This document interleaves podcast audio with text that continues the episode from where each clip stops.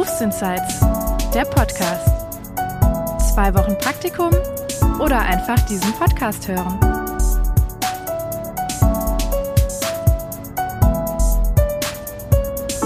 Hallo ihr Lieben, schön, dass ihr wieder dabei seid bei einer neuen Folge Berufsinsights. Heute ist Jana bei mir zu Besuch.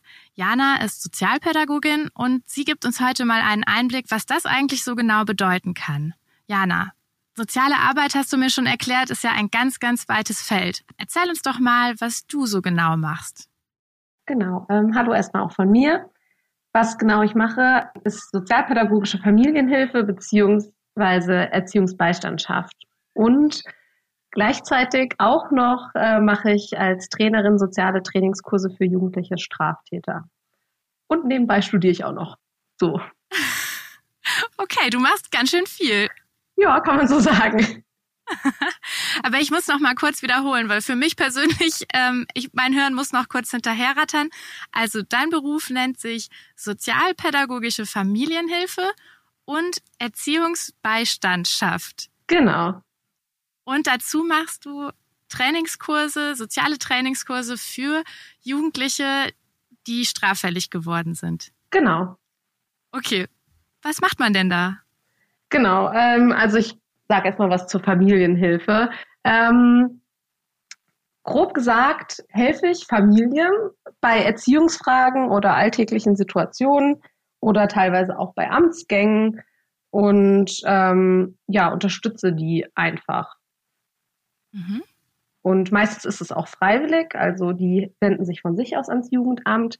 Aber es gibt natürlich auch manchmal ähm, Familien, die von anderen, also von Dritten gemeldet werden, weil man glaubt, dass da irgendwie Kindeswohlgefährdung vorliegt. Und dann kommt das Jugendamt in die Familien und sagt, okay, hier muss jetzt ein Familienhelfer kommen. Und dann, dann kommt quasi ich ins Spiel. Okay, also wenn in der Familie irgendwas nicht so ganz so toll läuft, oder ich könnte mir auch vorstellen, es muss ja gar nicht sein, dass was schlecht läuft, aber vielleicht ähm, jemand alleinerziehend ist, weil der Partner verstorben ist und es gibt vielleicht drei Kinder, da könnte ich mir durchaus vorstellen, dass man sagt, okay, ich, ich brauche Familienhilfe oder dass das Jugendamt anbietet, könnt ihr Familienhilfe gebrauchen. Wäre das auch so ein Fall, wo du dann eingeschaltet wirst? Genau, aber das wäre dann sehr wahrscheinlich freiwillig. Also wenn die sich sowieso von sich aus ans Jugendamt wenden, dann auf jeden Fall. Und ähm, auch wenn das Jugendamt von sich aus auf die Familien zukommt, was eigentlich nicht passiert, aber auch dann kann es immer noch äh, freiwillig sein. Es muss nicht dann per se direkt ein Kontrollauftrag sein. Okay, aber das gibt es anscheinend auch, höre ich so raus. Ja, auf jeden Fall, klar. Also es gibt bestimmte ähm, Bedingungen, die dann natürlich erfüllt werden müssen. Ähm, dass Kindeswohl, dass man sagt, dass Kindeswohlgefährdung vorherrscht. Und dann ähm, wird halt eine Familienhilfe installiert, die auch kommen muss. Also ähm, mhm. da hat keiner eine Wahl. Okay. Kannst du mal ein Beispiel nennen, wann eine Familienhilfe dann eingeschaltet wird, wenn es nicht freiwillig ist? Ja, ähm, das wäre zum Beispiel, wenn ein Nachbar oder eine Lehrerin oder wer auch immer, also ein Dritter, vermutet, dass zum Beispiel die Eltern Drogen nehmen. Und ähm, dann wird meistens das Jugendamt informiert und dann auch die Polizei. Und wenn es da wirklich einen, ähm, ja, einen dringenden Tatverdacht gibt, dann kommt natürlich auch die Polizei ins Haus und durchsucht es. Und wenn da zum Beispiel Drogen gefunden werden, dann wird definitiv eine Familienhilfe installiert und das sehr wahrscheinlich auch nicht freiwillig. Okay. Ja, jetzt kann ich mir was drunter vorstellen. Danke. Ja, kein Problem. Und dann hast du gesagt, du machst Trainingskurse. Was bedeutet das denn? Genau, also ähm, dann es noch die jugendlichen Straftäter oder Jugendliche, die straffällig werden, ähm, die dann eine, ja, einen ähm, Gerichtsprozess bekommen vom Jugendgericht ähm, und dann vom Richter zum Beispiel eine Auflage bekommen. Oder sie müssen auch gar nicht vor das Gericht, sondern müssen nur zur Jugendgerichtshilfe ähm, und bekommen eine Auflage. Eine Auflage kann bedeuten Sozialstunden, kann tatsächlich aber auch Jugendarrest bedeuten oder zum Beispiel auch so ein sozialer Trainingskurs. Manchmal auch in Kombination. dass man irgendwie sagt, du musst zwei Wochen in Jugendarrest und kriegst noch einen sozialen Trainingskurs. Ja, da gibt es ganz verschiedene Varianten. Und genau, so ein Trainingskurs richtet sich dann eben an Jugendliche, die abweichendes Verhalten zeigen. Und das bedeutet eben irgendwie Diebstahl, Straßenverkehrsdelikte oder wieder, wenn wir wieder beim Thema Drogen, ähm, mhm. also Verstoß gegen das Betäubungsmittelgesetz oder tatsächlich auch schwere oder also leichte bis schwere Körperverletzungen. Okay. Ich glaube, ich kann mir was darunter vorstellen. Dann, wie bist du darauf gekommen? Also, bei mich ja immer interessiert, wusstest du das schon als Schülerin, dass du das machen willst? Oder ist es irgendwie mit der Zeit gekommen? Hast du nach dem Abi direkt diesen Bereich für dich entdeckt? Ähm, jein. Also mir war schon immer klar, dass ich was mit Menschen machen möchte. Und äh, ich wollte tatsächlich früher Psychologie studieren. Und mhm. ähm, je nachdem, ob jetzt vielleicht auch Zuhörer dabei sind, die sich kennen, ach ja, äh, die sich darin wiedererkennen, denken, ach ja, das wollte ich auch mal. Und dann war mein Abi-Durchschnitt aber zu schlecht. Also habe ich was genommen, was ein bisschen ähnlich ist, also Pädagogik. Und ähm, genau, dann habe ich äh, Pädagogik beziehungsweise es nennt sich ja jetzt Erziehungswissenschaft studiert. Und ja, so kam das dann. Und währenddessen hatte ich vorher in der Psychiatrie gearbeitet tatsächlich und der Nebenjob ging dann zu Ende und ich war so ein bisschen lost und wusste nicht, was ich tun soll. Und dann wurde ich auf die Wohngruppe aufmerksam. Das heißt, was ich jetzt schon ganz oft gehört habe ähm, bei meinen Gästen, eigentlich war es nach dem Abi noch gar nicht so klar, wo es hingeht. Und das, was du jetzt machst, war vor allen Dingen damals noch gar nicht bekannt, sondern es hat sich irgendwie so ergeben. Es gab gewisse Pläne, wenn die mal nicht so ganz geklappt haben, dann wurde halt eine Alternative gewählt und so ist dann irgendwie eins zum anderen gekommen, ne? Ja, definitiv. Mhm. Okay.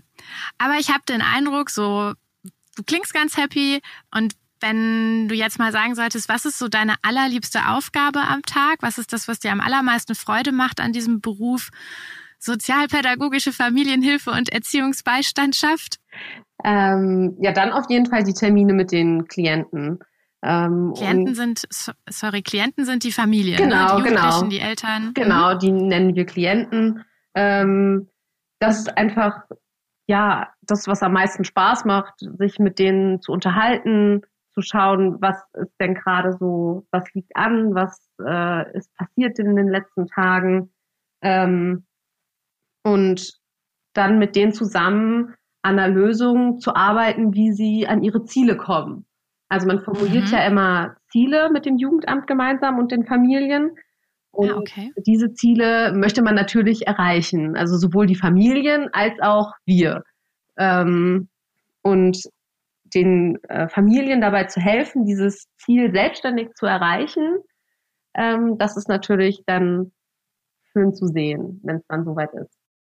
Und was könnte so ein Ziel sein, dass ich mir das ein bisschen vorstellen kann, worüber ihr dann redet? Was ist so ein Ziel? Mm. Oh, das ist ganz schwierig, weil das ist sehr, sehr individuell, je nachdem natürlich, mit mhm. was äh, die Familie ans Jugendamt herantritt. Also das kann sein von, ich unterstütze meine Tochter bei 1, 2, 3, 4, also zum Beispiel in schulischen Angelegenheiten oder bei der Suche nach einem Hobby oder ja.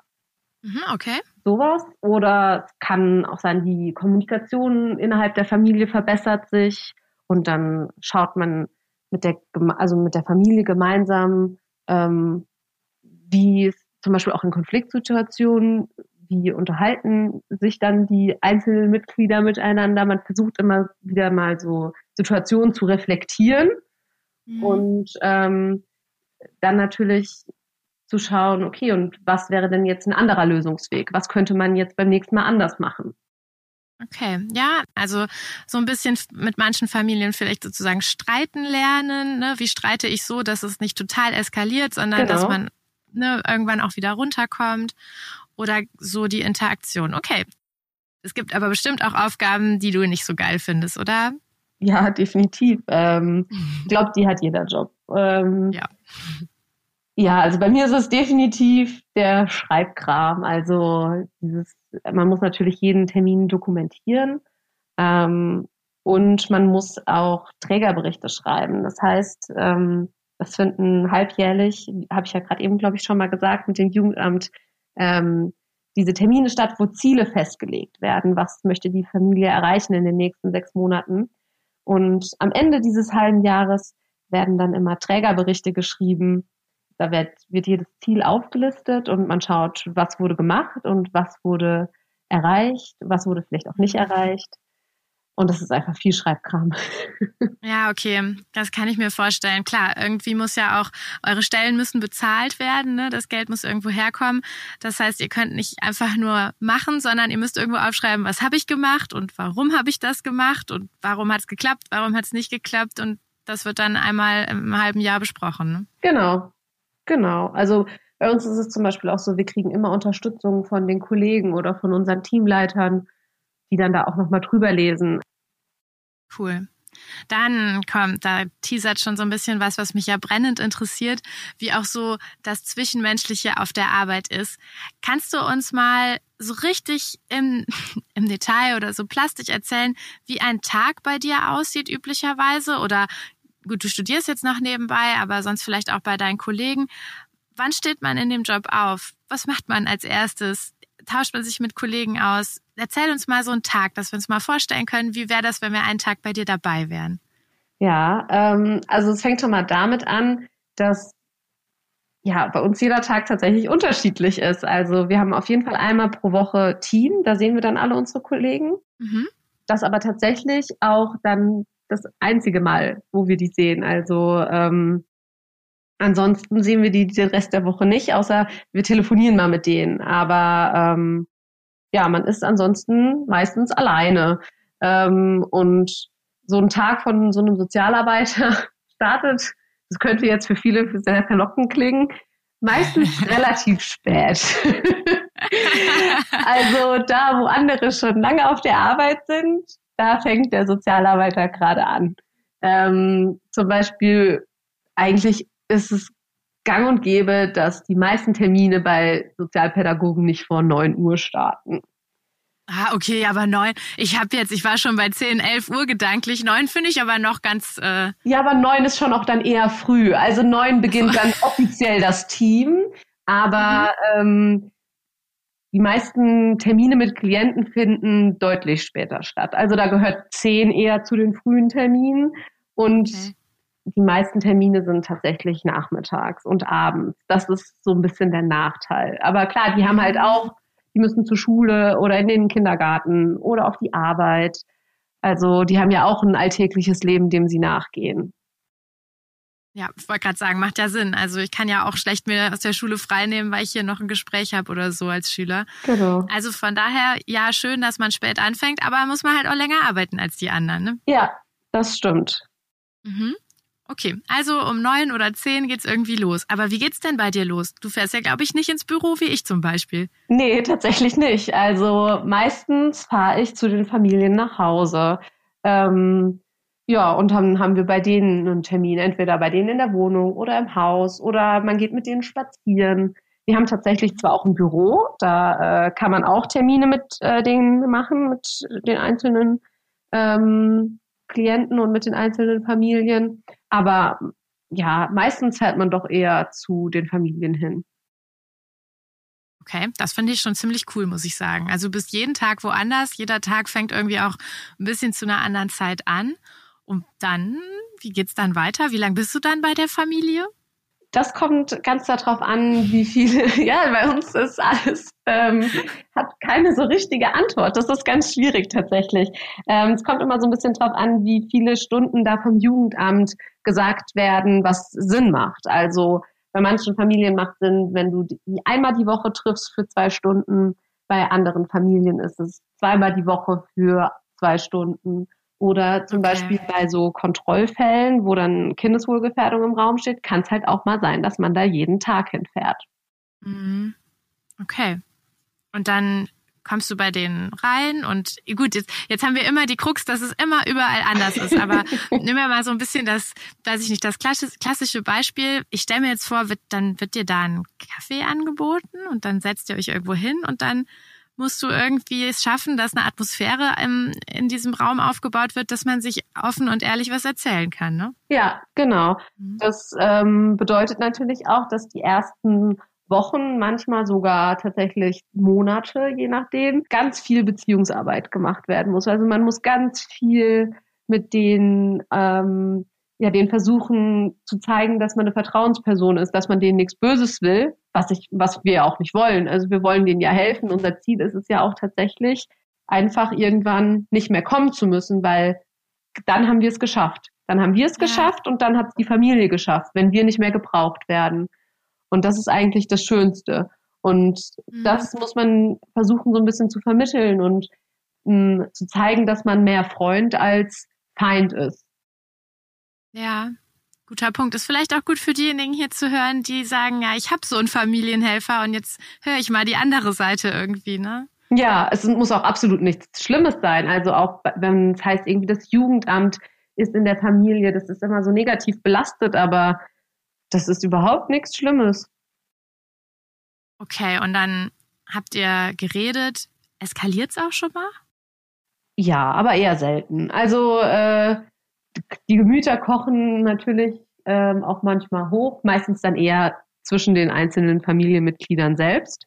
Mhm. Ähm, aber es ist auch schon mal vorgekommen, dass man mal ähm, angeschrien wird von den Klienten. Aber also okay. also das ist eher wirklich die absolute Seltenheit. Okay, aber trotzdem muss man, glaube ich, dafür schon gemacht sein, muss solche Schwingungen auch aufnehmen können, muss wissen, das hat jetzt nichts mit mir zu tun, mhm. weil wenn man dann mitstreitet und rumschreit, das bringt natürlich gar nichts. Ne? Ja, genau. Und ähm, was du da sagst mit, ähm, das hat nichts mit mir zu tun, ist ein ganz, ganz wichtiger Punkt. Auch wenn die, wenn die, also wenn die Hilfe zum Beispiel freiwillig ist, können die ja auch irgendwann sagen, boah, nee, ich habe da keinen Bock mehr drauf. So mhm. nervt mich, mich jede Woche mit ihnen zu treffen. Ähm, und irgendwie bringt's mir eh nichts, ich habe da keinen Bock mehr drauf. So, aber dann muss mir klar sein, das hat nichts mit mir zu tun, das hat im Zweifel auch nichts mit der Qualität meiner Arbeit zu tun, sondern das liegt halt an meinem Gegenüber. Der hat halt einfach keinen Bock da drauf. Ja. Ja, stimmt, wichtiger Punkt. Ähm, okay, und dann, ähm, ja, warst du irgendwie so deine ein, zwei Stunden bei der Familie und dann geht's weiter zur nächsten? Ja, genau. Also es kommt natürlich auch ein bisschen drauf an, wie du dir deine Termine legst. Ähm, das machst du also selber? Kurze Zwischenfrage. Ja, genau, das mache ich selber. Ähm, und ich mache es dann tatsächlich meistens so, dadurch, dass ich ja nur Teilzeit arbeite, ähm, dass ich mir schon auch mal so zwei, drei Termine hintereinander lege. Man hat ja auch dann meistens nochmal die Fahrzeit, um irgendwie den Termin Revue passieren zu lassen und irgendwie nochmal runterzukommen und ähm, sich auf den neuen Termin vorzubereiten. Okay, das heißt, der Tag startet zwischen neun und zehn, vielleicht, vielleicht auch dann, vielleicht auch dann. Auf jeden Fall ist man, muss man nicht jeden Morgen um sechs Uhr raus. Man fährt mit dem Auto irgendwo hin, muss sich dann ja auch mehrmals am Tag auf komplett unterschiedliche Gegebenheiten einstellen. Also man kommt bei der einen Familie rein, da ist vielleicht was mit Drogen bei den Eltern und bei der nächsten Familie kommt man rein, da ist irgendwer verstorben oder was auch immer. Also komplett unterschiedliche Dinge, wo du mehrmals am Tag dich einstellen musst. Du hast ja auch gerade gesagt, so die Fahrt ist dann die Zeit, wo man auch irgendwie noch mal ein bisschen runterkommt, sich auf das nächste einstellt. Gibt es dann bei dir eine Mittagspause überhaupt? Ja, wenn ich mir die selbst einplane, dann gibt's die. Also das ist, da bin ich ja auch quasi mein eigener Herr drüber. Ähm, mhm. Dann, wenn ich sage, okay, zwischen meinem zweiten und meinem dritten Termin ähm, möchte ich irgendwie was essen oder so, dann plane ich eine halbe Stunde mehr ein. Oder eine Stunde oder wie viel man auch möchte eben. Okay, aber die Pause im Gegensatz zu mir jetzt zum Beispiel verbringst du dann alleine? Theoretisch ja. Also ich könnte jetzt natürlich dann auch überlegen, weiß ich, vielleicht ist eine Kollegin oder ein Kollege in der Nähe und hat einen Fall in der Nähe, aber dann müsste es schon großer Zufall sein, dass der auch genau an dem Tag um die Uhrzeit da ist. Oder ähm, gut, wenn man im im Stadtgebiet ist, dann kann man natürlich auch überlegen, treffe ich mich dann ja. in der Zeit mit einer Freundin. Okay. Und ich ahne, das könnte auch vielleicht von Arbeitgeber zu Arbeitgeber nochmal unterschiedlich sein, oder? ist vielleicht, wenn man woanders arbeitet, dass der Tagesablauf ein bisschen anders ist oder so? Oder würdest du sagen, nee, für ähm, Familienhilfe ist das eigentlich so überall? Ich würde tatsächlich sagen, das ist für Familienhilfe so der Standard. Okay. Und dann, ich wage mal wieder so eine Frage, wo du dann sagen wirst, ist immer anders. Ähm, aber gibt es so eine typische Feierabendzeit? Mm, das kommt auf dich einfach drauf an. Also bei mir war es am Anfang so, ich habe mich so sehr nach meinen Familien, also nach meinen Klienten gerichtet, dass ich mal irgendwie um 17 Uhr Feierabend hatte, mal um 18 Uhr und manchmal auch erst um 20.30 Uhr. Okay. Aber ich habe irgendwann mit der Zeit einfach gesagt, ich möchte irgendwie nur noch im allergrößten Notfall um 21 Uhr nach Hause kommen und ähm, versuche mir jetzt einfach die Termine so zu legen, dass ich halt allerspätestens um 19.30 Uhr oder maximal 20 Uhr daheim bin. Hm, okay, aber das ist ja schon mal eine wichtige Info. Das ist durchaus eine andere Zeit, als was viele mir so antworten. Ne? Also 16, 17 Uhr Feierabend ist, steht anscheinend gar nicht zur Debatte, ähm, sondern macht ja auch Sinn. Du musst halt ja mit deinen Klienten dann sprechen, wenn sie Zeit haben. Und das ist natürlich am Nachmittag und Abend. Genau. Das ist, würden wahrscheinlich viele sagen, dann der Nachteil an dem Job. Mhm. Okay. Und wenn jemand diesen Job Vollzeit macht, vermute ich mal, ähm, dann, dann, dann kann das auch die Regel sein, dass halt vor 19 Uhr kein Feierabend sein kann, weil du ja irgendwie deine Klienten überall irgendwo unterbringen musst, vermute ich mal. Hm, ja, ähm, aber ich würde fast sagen, Vollzeit ist nur mit Klienten ähm, so gut wie unmöglich. Also okay. ähm, dann ist man dann meistens irgendwie noch Teamleiter und hat halt mehr organisatorische Aufgaben. Oder man arbeitet in zwei verschiedenen Bereichen, so wie ich zum Beispiel. Okay, interessant. Also es ist durchaus weiter verbreitet, dass man das in Teilzeit macht. Ja, oder halt irgendwie nicht mit 39 Stunden oder 40 Stunden die Woche, sondern mit 35 Stunden die Woche. Okay, was ja so fast Vollzeit ist eigentlich. Genau, es ist fast Vollzeit, ähm, aber es ist halt ein bisschen entspannter dann Richtung Abend.